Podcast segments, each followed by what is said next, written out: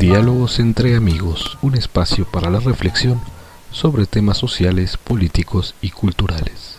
Habemos presidente Joseph Biden, cuadragésimo sexto presidente de los Estados Unidos. Bienvenidos una vez más a Diálogos entre amigos. El día de ayer fue un eh, evento pues prácticamente histórico después de el corto pero intensísimo periodo en la presidencia de Donald Trump.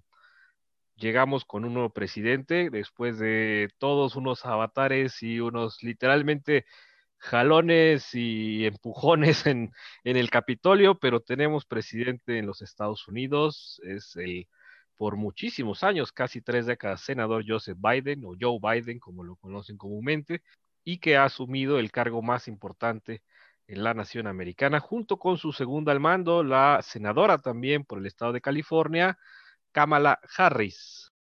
Paso la palabra al compañero de micrófonos, el maestro Néstor Mario Mendoza. Néstor.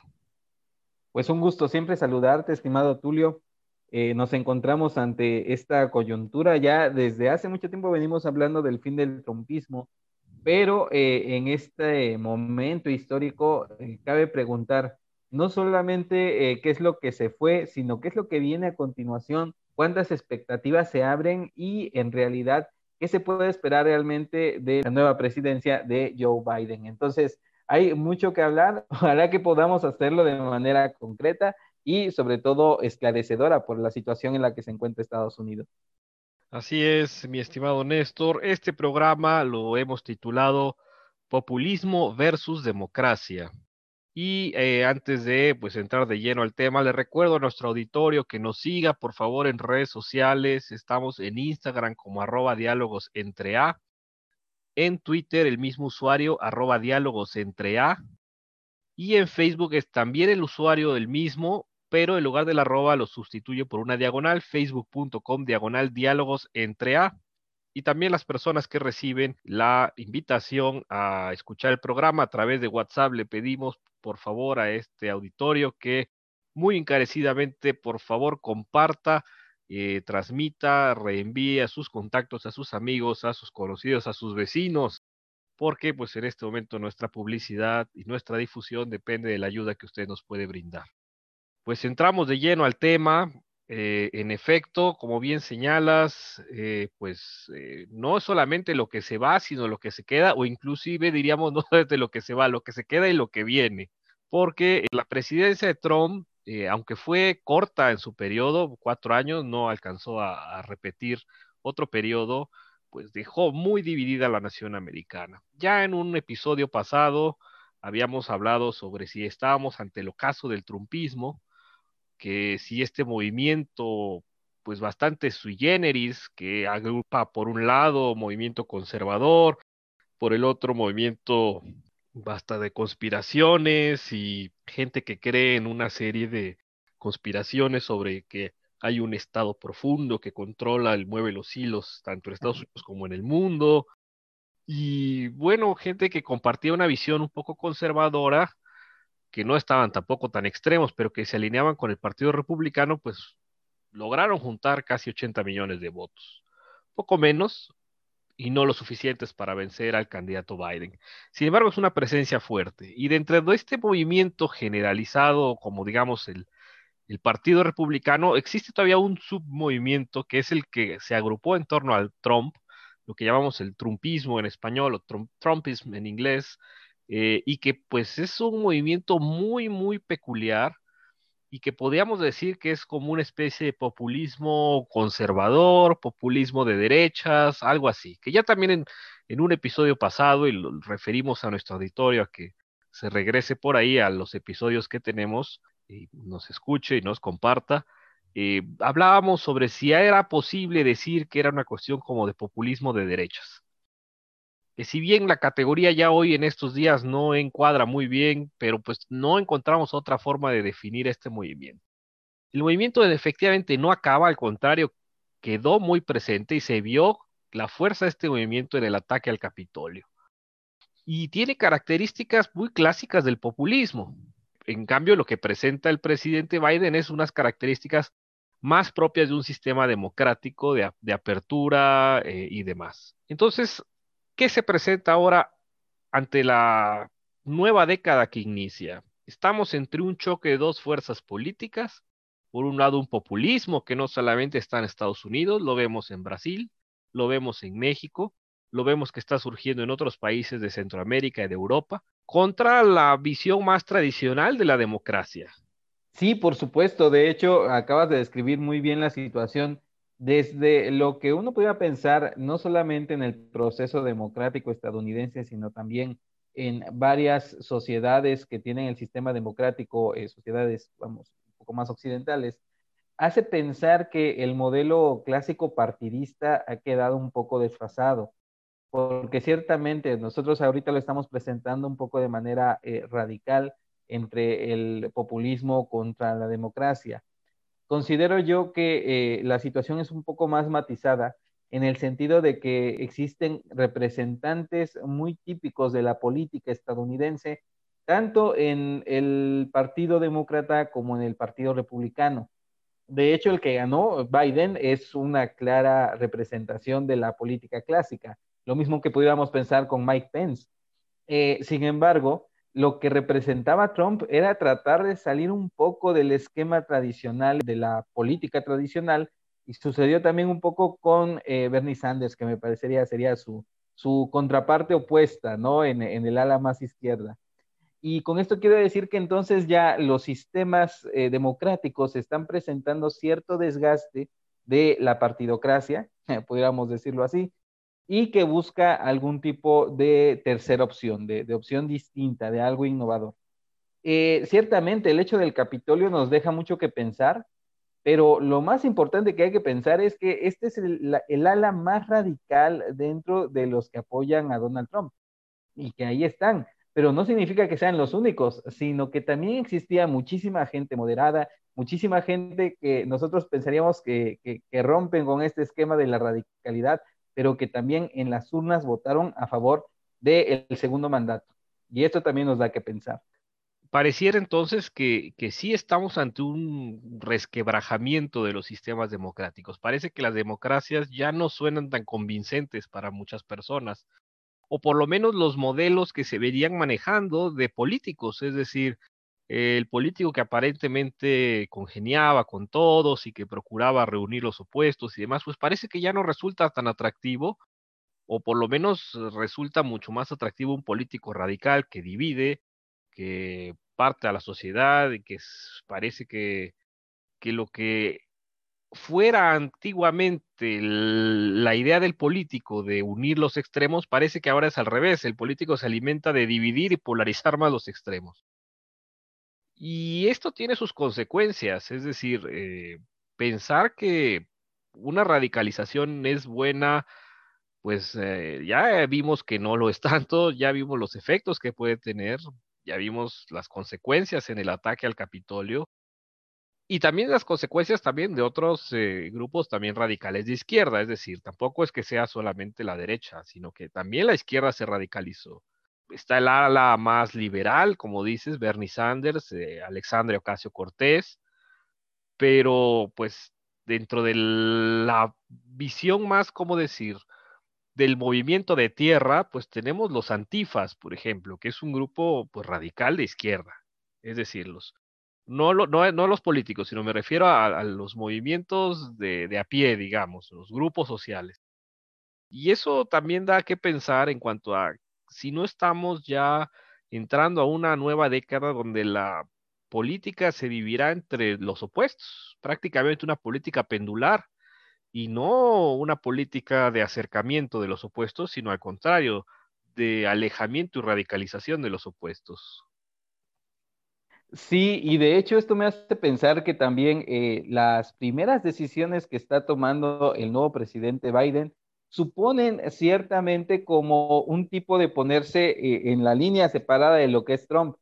El hecho de que empiece a decir, estas medidas las vamos a echar para atrás, me parece también un poco radical, en el sentido de que está abonando a lo contrario, o sea, está eh, presentando y está definiendo su modelo de presidencia con base en la negación de Trump. ¿Y por qué es importante esto? Porque entonces, como bien dices, parecería ser que lo más importante en la actualidad es saber quién es la mayoría, no cómo conformamos la mayoría. Esto resulta relevante para el proceso democrático porque entonces solamente se trata de buscar tener mayoría en la representación, pero no propiamente tratar de debatir cada una de las normas que se encuentran constituyendo la vida pública de un país. Y qué bueno que lo mencionas, esta cuestión de la, de la mayoría, porque entonces pareciera que, que la democracia se, se, vuelve una dictadura de la mayoría. Es decir, ya no gobierno para todos, gobierno solo para los que votaron por mí, o mejor dicho, gobierno solo conforme la visión de los que votaron por mí. Y los demás que no votaron por mí y que no piensan como yo, pues ni modo, se aguantan o se van del país. Es decir, no pareciera que hay una opción para quien no piensa igual. Y eso es peligroso, eso es eh, pues prácticamente segregar a una porción de la, de la población, que puede ser una porción muy grande. Por ejemplo, si hablamos de un 55 o 45, quiere decir que casi la mitad. Entonces, eh, me parece que los siguientes años del gobierno de Biden tendrán que definir no solo su política como anti-Trump, sino tendrá que definir una política realmente de Biden y de construcción del modelo democrático, o reconstrucción, mejor dicho, porque Estados Unidos siempre se presentó como el paradigma, ¿no? O el paladín, mejor dicho, de, eh, la democracia, ¿no? Estados Unidos siempre era el arquetipo de, del gobierno democrático, establecido por el pueblo en 1700 y tantos, y que funcionaba ideal y perfectamente. Y de pronto resulta que en cuatro años, eh, pues se vino abajo este sueño, ¿no? El sueño americano, pues resultó ser más bien, eh, más que un sueño democrático americano, una pesadilla media dictatorial. Entonces, eh, ¿podrá reponerse Estados Unidos de este golpe? No lo sabemos. También hay otros factores culturales, es decir, las nuevas generaciones aunque nacieron en democracia, parece que no entienden cómo funciona el sistema democrático. Es decir, eh, pareciera que viven, digamos, dentro de un mundo bipolar o de dos criterios solamente. Y eso resulta en que, pues, las tensiones en la sociedad se trasladan al plano político y vivimos en antagonismos políticos que no llevan al final a nada porque no se construye tampoco nada. Entonces llega alguien, construye conforme su visión, su ideología, y si pierde al rato él, llega otro, como ahora Biden, y destruye todo y va para atrás, ¿no? Entonces, mm, al final no se avanza a ningún lado, ¿no? Sí, eh, en este aspecto también, qué bueno que lo señalas. Yo creo que esto nos da que pensar sobre todo con respecto a cierta imagen o cierta imaginería que tenemos muchos eh, sobre Estados Unidos. Estados Unidos fue muy bueno a través de Hollywood vendiéndonos al menos dos eh, mitos en torno a ellos. Primero, que fueron brillantes a nivel bélico, cuando la realidad demuestra lo contrario. Y segundo, que como bien lo decías, ellos representan la democracia.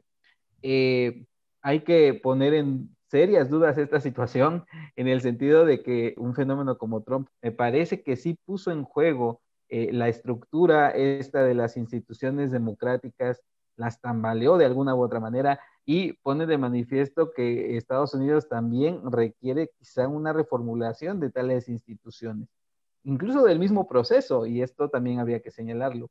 Por un lado, y por otro lado, esto que ciertamente estás comentando respecto de la base votante que apoyó a Trump. ¿Por qué decimos esto? Porque evidentemente que Trump eh, fue como el resultado de varias luchas o varias, pudiéramos decir, pretensiones no satisfechas dentro de un fuerte sector de la población. y de tal manera que por eso gana la carrera entre los republicanos y por eso queda como el presidente en el mandato que acaba de concluir. Eh, ¿Qué significa esto? Bueno, que como bien dices, llega Biden, empieza a definirse como anti-Trump y todas las medidas que está tomando son en esta línea, en esta medida, resultará que a lo mejor después ya no sea Donald Trump. Quizá veamos a Ivanka, o quizá nadie ya de la familia, pero sí con este mismo tono exacerbado de lucha social, de, rencor, si quieren ustedes, pero que probablemente pudiera volver a surgir en algún momento, porque eh, esta nueva forma de hacer política solamente es la negación de lo que se fue. Claro, y además, pues habrá que ver qué solución da al descontento social. O sea, hay un descontento social no solamente en Estados Unidos, en la mayoría de las sociedades que pues podemos todavía decir democráticas o que sobrevivimos a la democracia, un poco la democracia en algunos lugares ya se está apagando, pero hay un descontento social en los sistemas tradicionales. Es decir, parece que no han dado respuesta a las soluciones y a los reclamos sociales. Y claro, llega un líder que, como bien define la teoría política, o un líder populista es aquel que eh, jala los intereses del pueblo desde sus aspectos más eh, emotivos y, más eh, del corazón, pero que poco apela a la razón.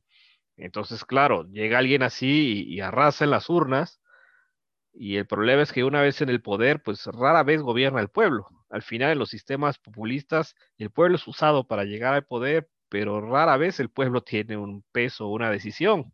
Entonces, eh, el problema es que si no se resuelve la inquietud que existe en las sociedades, estamos viviendo una época parecida a la que se vivió en la Europa previa a la Segunda Guerra Mundial, que dio precisamente espacio a los regímenes totalitarios de, Franco, de Mussolini, de Hitler y de otros eh, países eh, que se alinearon con ellos durante la guerra. Entonces, creo que por ahí hay un reclamo pendiente en la sociedad que los políticos no han atendido, no han sabido ver, no han sabido escuchar y que puede desembocar en otros regímenes no solamente más populistas, sino diría yo hasta más dictatoriales. Sí, yo creo que ahí está también la, la, cuestión que se debe de investigar, que hay que seguirle atentamente el paso en el sentido de que pues estamos viendo realmente cómo Estados Unidos se adapta a una nueva situación política. Creo yo que no solamente es lo político, de fondo también es una cuestión económica, en el sentido de que Estados Unidos de a poco está perdiendo su lugar preponderante, económicamente hablando, vamos, como el imperio realmente que lo fue en determinado momento, pero bueno, ahorita ya ha estado cediendo ese control y cómo se incorpora a un mundo cada vez más globalizado, porque también si se dan cuenta hay muchos problemas con cómo Estados Unidos acepta los pactos mundiales, y, qué le significa económicamente que acepte tal o cual medida, tal o cual pacto. Resulta esto vital. Me parece que también la política eh, hace aguas cuando la economía eh, está mal, porque como en todo lugar, ¿no? Donde hay problemas de dinero, hay problemas de todo tipo. Sin embargo, pues ahorita este, está tratando como de reagrupar, eh, al menos a través de la nueva presidencia. Sin embargo, yo lo que vi o, al menos eh, la impresión que me dio el discurso inaugural de Joe Biden, me pareció un conjunto de frases bonitas, eh, pero sin mayor fuerza real, retórica y de un proyecto bien armado. De hecho, me quedó la impresión de ser un conjunto de clichés, pero que no muestran un liderazgo real. Pues habrá que ver, es decir, ah, pues hasta ahorita todo se queda el discurso. Claro, tenemos apenas horas, ¿no? De, 24 horas de, que el presidente Biden asumió el mandato. Habrá que ver en los siguientes cuatro años cómo se desarrolla su, su gobierno y quién será su sucesor o su sucesora, que se dice que lo más probable es que sea la senadora, bueno, ya la vicepresidenta Kamala Harris. Habrá que ver cómo se desarrollan las cosas, no lo sabemos la cuestión de la pandemia vino a agudizar también muchas cuestiones que estaban ahí en la mesa pendientes, que todo el mundo como que era como el elefante en medio de la sala, ¿no? Como dice el dicho, que todo el mundo sabía que estaba ahí, pero nadie quería hablar de eso. Y que ahora pues se está viendo y se está agudizando la pobreza, que también la había en Estados Unidos. Si bien es un país más rico que la mayoría de los países del mundo, pues también había pobreza, había pobreza extrema y pobreza fuerte, es decir, no era que todos vivían como te pintan las películas de Hollywood.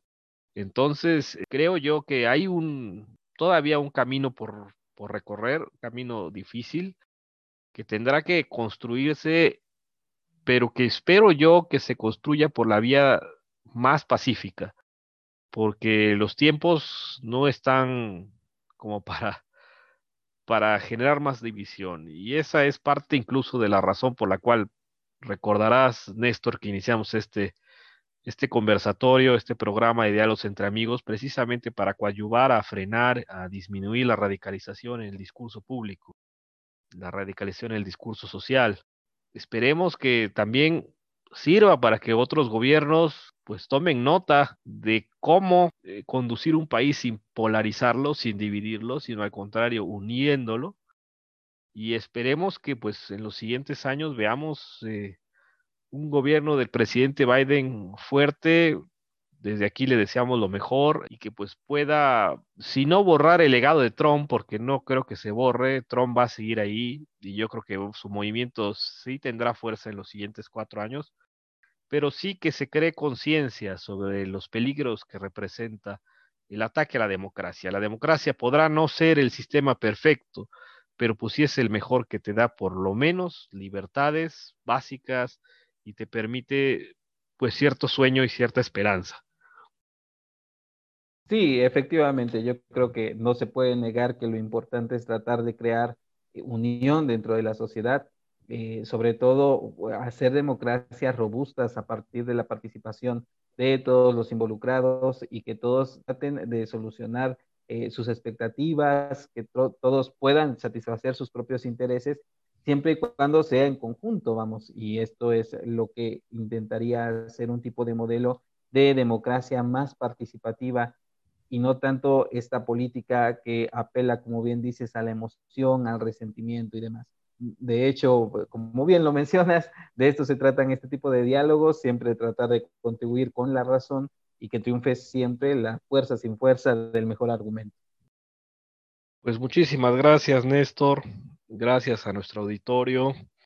Los invitamos a que nos sigan escuchando en los siguientes programas y que también compartan nuestro contenido que procuramos sea de la mejor calidad. Muchas gracias y buenas tardes.